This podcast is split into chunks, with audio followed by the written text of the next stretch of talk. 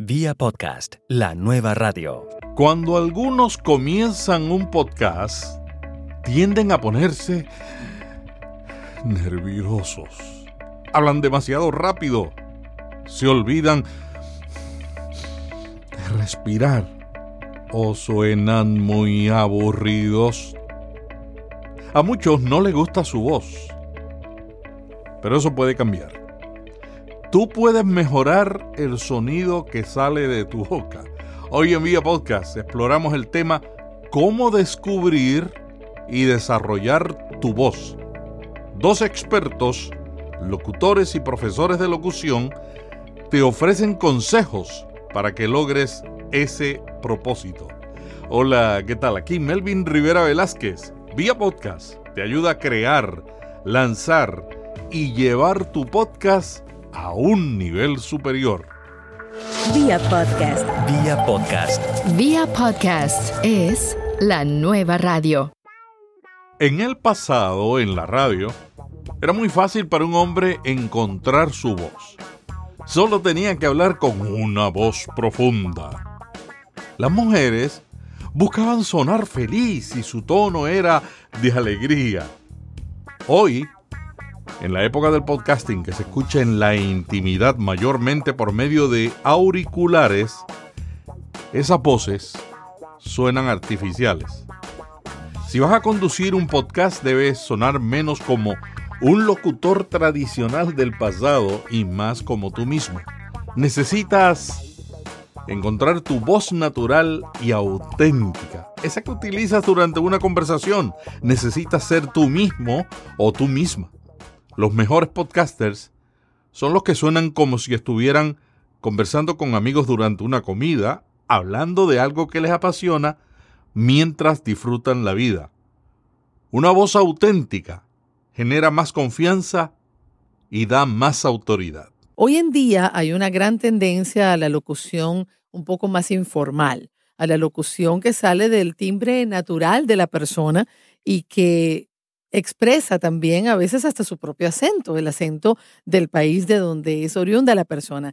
Habla Fabiola Romero, venezolana, presentadora de televisión y de radio en la nueva 88.3 en Miami, actriz, cineasta y autora del libro Perfil del comunicador de hoy.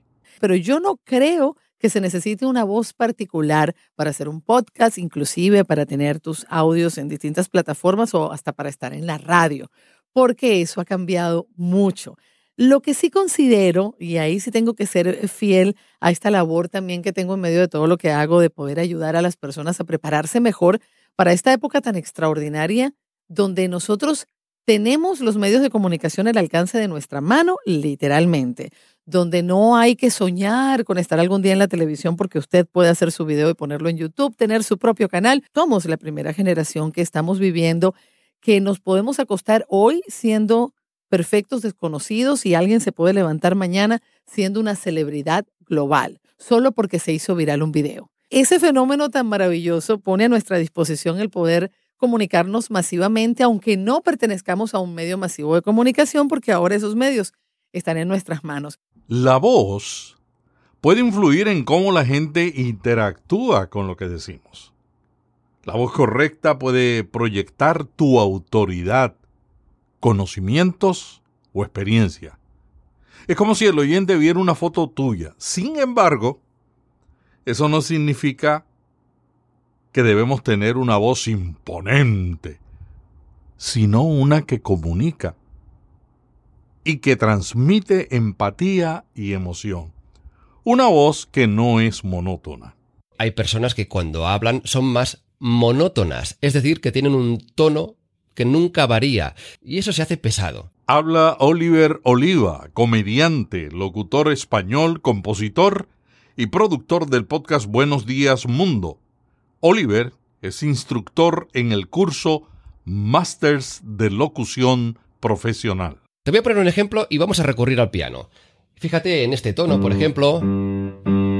Esto es un tono determinado, sol en concreto, Yo podría hablar todo el rato con este tono. Pero lo bonito de una locución profesional es que el tono varíe. Fíjate y escucha voces profesionales. Es también un ejercicio que te recomiendo mucho. Escuchar mucha radio, mucha televisión y fijarte en los que te gustan y los que no te gustan, los olvidas. Y date cuenta que este tono puede variar. Con lo cual, los tonos, los tonos van variando y van desde un tono más bajo a otro más alto y sube incluso más. Con lo cual, yo puedo estar en un tono más bajo y subirlo. Si quieres decir, por ejemplo, algo que influya un poco más, sube el tono. Fíjate, sube el tono. Tienes que intentar subir el tono para así convencer más a tus clientes o a tus espectadores. Ahora estoy un poquito más arriba. Pero si quiero tener un tono más cálido y más próximo, lo que haré es bajar e irme a tonos un poquito más abajo. De esta manera tendrás una voz que proyecta otro tipo de graves y también transmites otro tipo de emociones. Juega con el tono, pero nunca te quedes en uno solo, porque si te quedas en uno solo, va a parecer que es muy monótono y eso nunca lo queremos. No, no, no, no, no. Juega con los tonos. Nunca te quedes siempre en un tono ni muy alto ni muy bajo. Lo bonito de los tonos es modularlos, ir arriba, ir hacia abajo. Y de esa manera ya verás que conseguirás atrapar mucho más a tu audiencia. Cuando muchos inician un podcast, a veces tratan de imitar a un podcaster o locutor famoso. Olvidan que sus seguidores prefieren que seamos nosotros mismos. Ser natural comienza con no tratar de copiar la voz de otra persona. ¿Cuál es la diferencia entre imitar y ser influenciados? Cuando usted ve, por ejemplo, un artista plástico y nota que tiene esos colores así como dorados, dice, mmm, me recuerda a Rembrandt, por decir algo. Y a lo mejor ese artista le dice, sí, es que hay una gran influencia de ese artista sobre mi obra. Ok, eso no está mal. En la radio y en la personalidad, en los medios, siempre es bueno tomar buenos ejemplos como todo en la vida. Porque una cosa es que tú puedas aprender de la gente e inspirarte y tomar buenos consejos y otra cosa es que tú quieras ser como alguien o tomes frases o técnicas que usa una persona para conectarse con su audiencia. Eso yo lo veo como falta de ética. Pero no solamente falta de ética, sino que además no eres tú. Y cuando no eres tú, entonces es más difícil que logres una marca personal, que la gente te siga a ti, porque la audiencia no la podemos subestimar. La audiencia sabe cuándo estás siendo tú, cuándo estás diciendo algo desde el fondo de tu corazón. Y creo que no hay nada más efectivo para conectarte con tu audiencia que seas tú, que te desnudes y que tú puedas decir, esto es lo que yo pienso, así siento yo. Y que la audiencia que te sigue pueda decir cómo es tu personalidad, pueda eh, saber cómo reaccionarías en algún momento y eso significa que te conoce. Los que hablamos castellano tenemos una variedad de acentos. Inclusive en un mismo país de Latinoamérica y en España se escuchan diferentes entonaciones. Décadas atrás, en la industria de la televisión y el cine, y en algunos países, se requería un acento neutral. Fabiola piensa que más importante que un acento neutral es pronunciar bien nuestro idioma. El pronunciar bien el español sí es. Es algo que tenemos que considerar como, como algo bonito, como algo hermoso y que aún el acento típico de nuestro país no nos permita destruir los verbos, eh, las terminaciones. Eso sí se lo recomiendo a todo el mundo y sí se puede. Nosotros, los caribeños, nos comemos las S finales, las S intermedias y bueno, es algo muy común. Sin embargo, me doy cuenta de que cuando la persona se propone modificar eso, lo hace. En América Latina y en España, con la internacionalización de la comunicación a través de los medios digitales, Estamos en este momento un poco más acostumbrados a escuchar múltiples acentos. Hace unos años, en el doblaje y la locución de América Latina, era un poco diferente. Te decían, tienes que hablar mexicano neutralizado. ¿Por qué? ¿Es superior al resto de los idiomas? No, pero el mercado sí. Entonces, eh, por años las personas estuvieron acostumbradas a escuchar las series americanas, por ejemplo, norteamericanas en nuestros países, dobladas por mexicanos. El inmenso, la inmensa población mexicana que existe en Estados Unidos eh, que consume televisión también. Entonces era como por ir con el mercado. No hay duda que el acento regional fuerte puede distraer, pero lo interesante que vemos en el podcasting es que los buenos contenidos y la familiaridad y empatía con el conductor facilitan la aceptación de un amigo que tiene un acento diferente. Yo creo que las personas tienen que comenzar por trabajar con ellos mismos, ¿verdad? En lo que es eh, el instrumento perfecto de nuestro cuerpo. Eh, la voz no es solamente lo, el sonido que sale de nuestras cuerdas vocales, la voz también es aire, es respiración, es postura, em, es encontrar un tono en el cual nos sentimos cómodos y se nota que es nuestro tono natural. Y todos esos ejercicios eh, se pueden practicar y se puede conseguir un tono deseado. Hay personas que tienen un tono, em, vamos a decir, muy grave, muy agudo, perdón, muy agudo o muy grave. El agudo es peor, por ejemplo, cuando la persona, como dicen popularmente, chilla, porque tiene un tono muy finito, muy agudo, que cuando apenas levanta un poquito la voz, entonces aquello pega en los oídos. Entonces la persona que sabe que tiene un tono de voz que es muy agudo, pues debe trabajarlo con ejercicios que le ayuden a colocar la voz en los resonadores y todo eso es muy importante. Trabajar con tu propia voz. Si te das cuenta de que tienes un registro muy bajo. Yo me he sorprendido en la radio porque a veces hablo con mi invitado fuera del micrófono y noto que tiene una voz así como, como la de Melvin Rivera, pero cuando se acercan al micrófono, el registro es bajísimo. Y yo no sé Mm. en qué va eso, pero tienes entonces que subirle mucho a la ganancia del micrófono del invitado. Puede ser, no, hay personas que tienen ese registro. Yo tengo uno muy alto. Mm. Yo no puedo hablar muy alto y usualmente mi micrófono está un poquito más abajo Mm. con respecto al de mi invitado. Pero entonces reconocer su voz, reconocer el timbre que tienes, aprender a escucharte, aprender técnicas para mejorarla y colocarla en un nivel agradable. Y eso sí lleva tiempo, porque es, es cuestión de practicar y es cuestión de adaptarte. Así como en el gimnasio, necesitas por lo menos dos o tres meses para que tu cuerpo reaccione a los ejercicios. La lengua es un músculo, ¿verdad? Los ejercicios de pronunciación. Eh, sí le recomiendo a las personas que son del área del Caribe que traten de pronunciar las S. En, en una lectura usted puede subrayar o poner con un marcador resaltador las S para acostumbrarse a pronunciarlas. En mi caso, que soy venezolana, eso fue lo primero que tuve que aprender cuando entré en la radio. Entonces, eso, trabajar con tu voz, trabajar con tu acento, con tu respiración, aprender ciertas técnicas que te ayuden a hablar y que te escuches relajado, que te escuches eh, bien. Para desarrollar una voz agradable en el podcasting es esencial practicar. Muchas veces nos ahogamos hablando o se nos va la lengua. Es importante estar relajados, pronunciar correctamente y para eso necesitamos hacer ejercicios.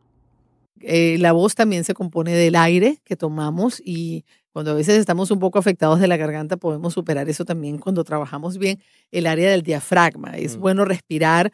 Cuando el bebé nace, cuando los seres humanos vienen al mundo, respiran correctamente. Si usted ve un bebé acostadito, está respirando con su diafragma, se le sube la barriguita y todo. Pero nosotros con el tiempo nos acostumbramos a respirar con el pecho y no llenamos toda nuestra capacidad torácica de aire, lo cual nos permite, por ejemplo, leer un párrafo sin tener que parar para respirar o respirar en, en breves instantes solamente abriendo la boca porque tenemos almacenado el aire. Eso también se consigue con ejercicios, con práctica y luego entonces que se convierta en una rutina, ¿no? Son ejercicios donde nos acostumbramos a llenar el diafragma poniendo quizás un libro sobre que no pese mucho sobre tu estómago y entonces respirando de manera que suba y que baje, por ejemplo, eh, respirando en tiempos, 10 para inhalar, 10 contenidos, 10 para exhalar, tratando de sostener por 10 segundos un papel cerca de una pared con lo que exhalas y ese tipo de cosas. Pero es muy interesante poder hacerlo sistemáticamente, ¿no? Uno de los problemas más comunes es la articulación. los movimientos que realizamos al pronunciar las palabras. Otro es la dicción, la manera exacta de pronunciar las letras.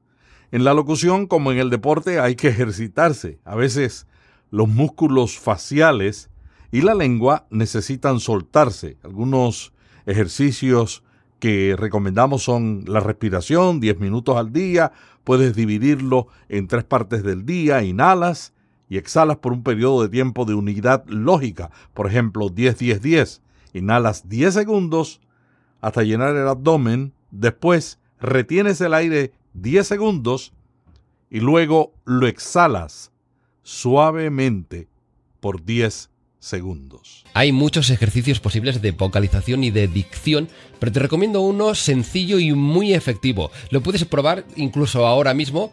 Consiste en ponerse un bolígrafo en la boca, o un lápiz, o algo por el estilo, e intentar leer, por ejemplo, un texto y que se entienda todo lo máximo que puedas.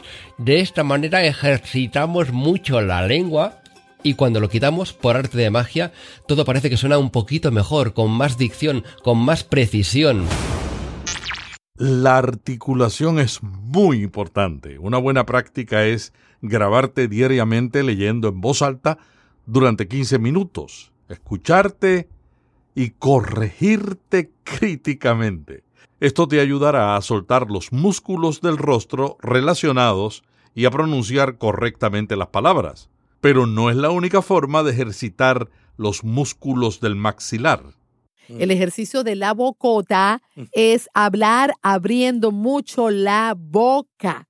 ¿Qué sucede? Que Ah, cuando sí. ejercitamos eso, nos damos cuenta de que cuando hablamos, el delivery, como se dice, es más fluido porque ya nuestra boca y nuestra lengua están acostumbrados a pronunciar con énfasis. Entonces, aunque lo hagamos en un ritmo normal, eso va a surgir. Hablar con la boca muy abierta y leer un párrafo o una hoja completa. La voz es un instrumento, cada voz es diferente, así que tienes que descubrir dónde requieres más ejercicio. Por ejemplo, para mí es en las mañanas, cuando mi voz no suena bien y necesito calentamiento, necesito ejercicios, porque si no se me traba la traba. Hay que levantarse hablando para calentar las cuerdas vocales y por todo el camino cantar, hablar, porque si no la voz de dormido o de dormida se nota. Claro, en el trayecto de la radio, cuando me tocaba hacer el morning show, en el trayecto de la casa a la estación, pues sí me tocaba hablar, orar en voz alta, cantar lo que estaba sonando en la radio, sí, porque si no, pues hay un periodo que- de calentamiento que es necesario. ¡Hey! Vamos a hacer una breve pausa. Será breve, te lo prometo. Esto del podcasting está cambiando cada, cada minuto. Por eso necesitas estar al día de lo que está ocurriendo para modificar tu estrategia y llevar tu podcast a un nuevo nivel. Quiero invitarte a suscribirte al boletín diario de Vía Podcast. De lunes a viernes durante los últimos meses hemos estado compartiendo lo que ocurre en el mundo del podcasting. Pequeños enlaces que tú sencillamente puedes leer para ver lo que está sucediendo. Los lunes recibes buenas prácticas, entrevistas sobre podcasting y contestación a preguntas como las que estamos teniendo en el programa de hoy. Y el resto de días recibes información de las tendencias. Suscríbete ahora mismo. ¿Te diste cuenta? Siempre cumplo lo que prometo. Vía podcast, la nueva radio. Vayamos ahora a la ejecución de un contenido.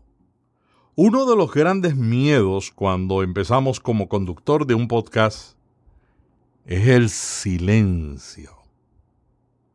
Enlazamos las ideas con un ah, mm, y eh, que luego tenemos que editar en postproducción. Oliver Oliva tiene una sugerencia. Estarás de acuerdo conmigo que no nacemos con un micrófono a nuestro lado y que las primeras veces en las cuales estamos delante de uno, el micro nos da un poquito de miedo y eso hace que ay, en nuestro discurso si hay am, un poco de pa- ah, pausas, eh, entonces las ah, intentamos rellenar con eh, mm, no, no, no, no. Yo sé que cuando empezamos como locutores tenemos miedo a que haya demasiadas pausas, tenemos miedo al silencio, pero el receptor lo ve diferente. Cuando yo ahora, por ejemplo, estoy haciendo pausas, incluso entre palabras, tampoco te suena tan mal. Con lo cual, esfuérzate en algunos lugares donde haces ah, constantemente ah, para intentar enlazar las frases o las ideas, dejar de hacer a y simplemente calla. Te garantizo que tu mensaje llega mucho mejor cuando haces más pausas. Hay muchas cosas que podemos hacer para mejorar la manera en que suena nuestra voz y conducir un podcast. Te recomiendo grabar una conversación con un amigo, comparar cómo te escuchas cuando estás frente a un micrófono y cuando conversas en un tono relajado. Eso te puede ayudar para corregir y aprender a sonar más natural. Pero otro aspecto importante es la lectura de un guion.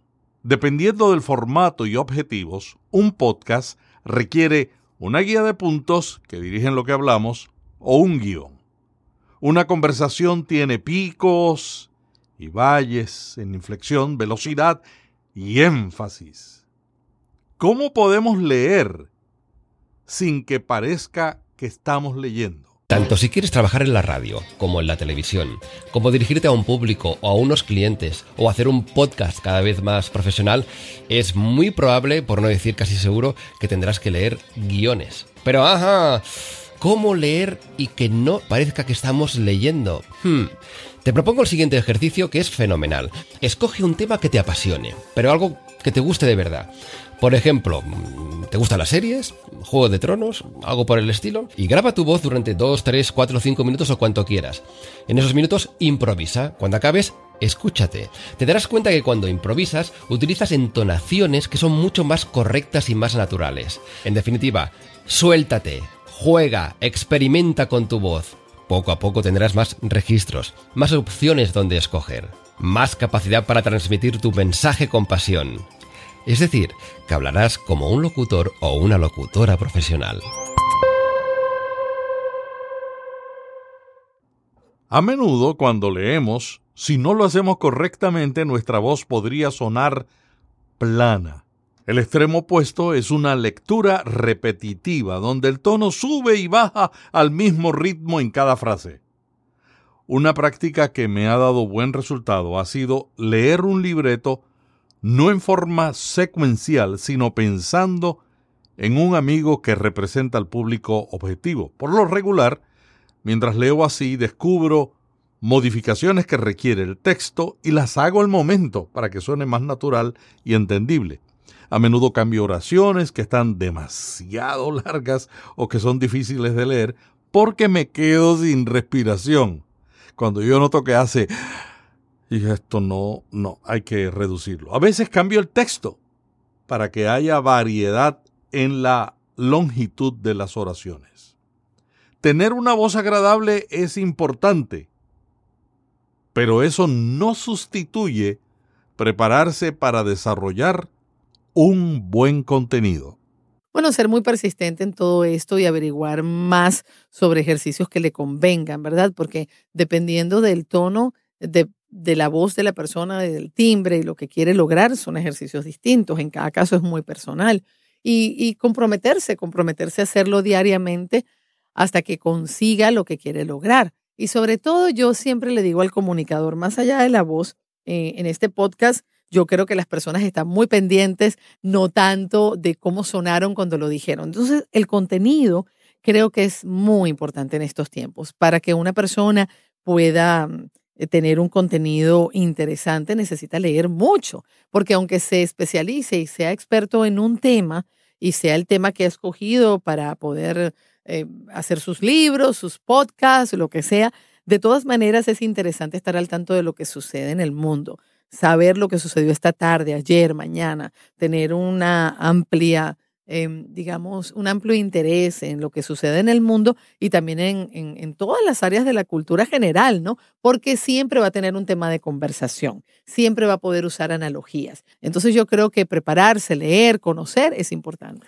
Yo, por ejemplo, como comunicadora, como presentadora de radio, yo tengo que estar preparada para entrevistar al señor Melvin Rivera, saber quién es él, saber ¿qué puedo sacar de Melvin Rivera que sea útil para mi audiencia? En este caso lo está haciendo conmigo. Él dice, bueno, yo a Fabiola, que, que vi su libro, ¿verdad? Que me regaló su libro, yo ahora la voy a aprovechar porque mis oyentes puede que estén interesados en la experiencia que tiene Fabiola para ellos también aprender a hacer sus podcasts. Entonces, eso es interesante, pero en la medida en que él conoce más sobre la radio, sobre todas las cosas eh, que yo he hecho, él va a tener mucha más posibilidad de entrevistarme, de hacer preguntas que vayan directamente a satisfacer las necesidades de nuestra audiencia. Entonces, siempre es bueno que estemos preparados.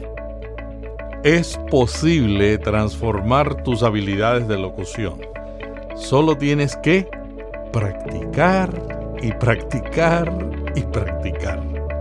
Corregir, corregir y corregir. Tu voz es una de las herramientas principales que determinarán el éxito de tu podcast. Necesitas una voz única, natural, aquella que genera confianza. Para descubrirla y desarrollarla necesitas aprender, practicar, grabar, escucharte y seguir mejorando. Pero lo más importante es ser tú mismo no imites a nadie. Sonríe y comunica como lo haces a un ser humano que estimas. Agradecemos a nuestros invitados de hoy por sacar tiempo y compartir sus conocimientos. Gracias a Fabiola Romero, venezolana, presentadora de televisión y de radio en la nueva 88.3 FM en Miami. Fabiola es actriz, cineasta y autora del libro perfil del comunicador de hoy que te recomendamos.